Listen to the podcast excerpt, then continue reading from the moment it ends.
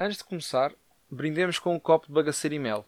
Porque se há remédio que vai matar o coronavírus, segundo os ensinamentos da minha mãe, é um copinho quente desta, desta junção miraculosa. Neste momento, as redações dos canais generalistas e da CMTV devem estar a arrebentar mais confetis que o Carnaval de Ovar, porque toda a gente sabe que a 71 é de vez. E foi a 71 tentativa que finalmente conseguimos aderir à moda das gripes mais letais. Mas nem tudo são tragédias. Surgiu o rumor que o cachaça ia abrir e dias depois houve um incêndio nas instalações do mesmo. E eu fiquei mesmo a pensar: Pedro, isto é coisa que tu farias.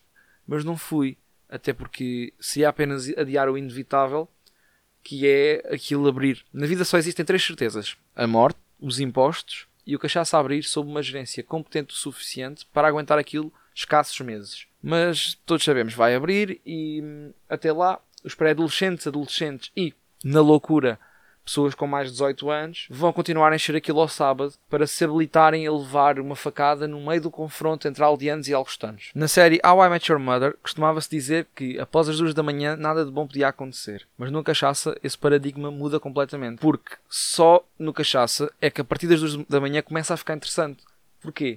Porque de repente estão na boa ali a dançar o vosso vai malandro ou essa menina solta e de repente há um mitra que leva com uma butterfly no pâncreas. Se isto não acontece, foi uma noite mal conseguida. E porque hoje decidi falar apenas destas coisas mais fraturantes, mais tristes, gostaria de acabar com um assunto que Marcelo devia dar mais atenção. E todos nós devíamos, no fundo, que é o término da relação entre o Ant e a Oana. E o que me apraz dizer sobre isto? Ora, já está. Era só. Se concordarem comigo, mandem mensagem, se não, faleçam. Um beijinho vossas mães, se forem milos, claro.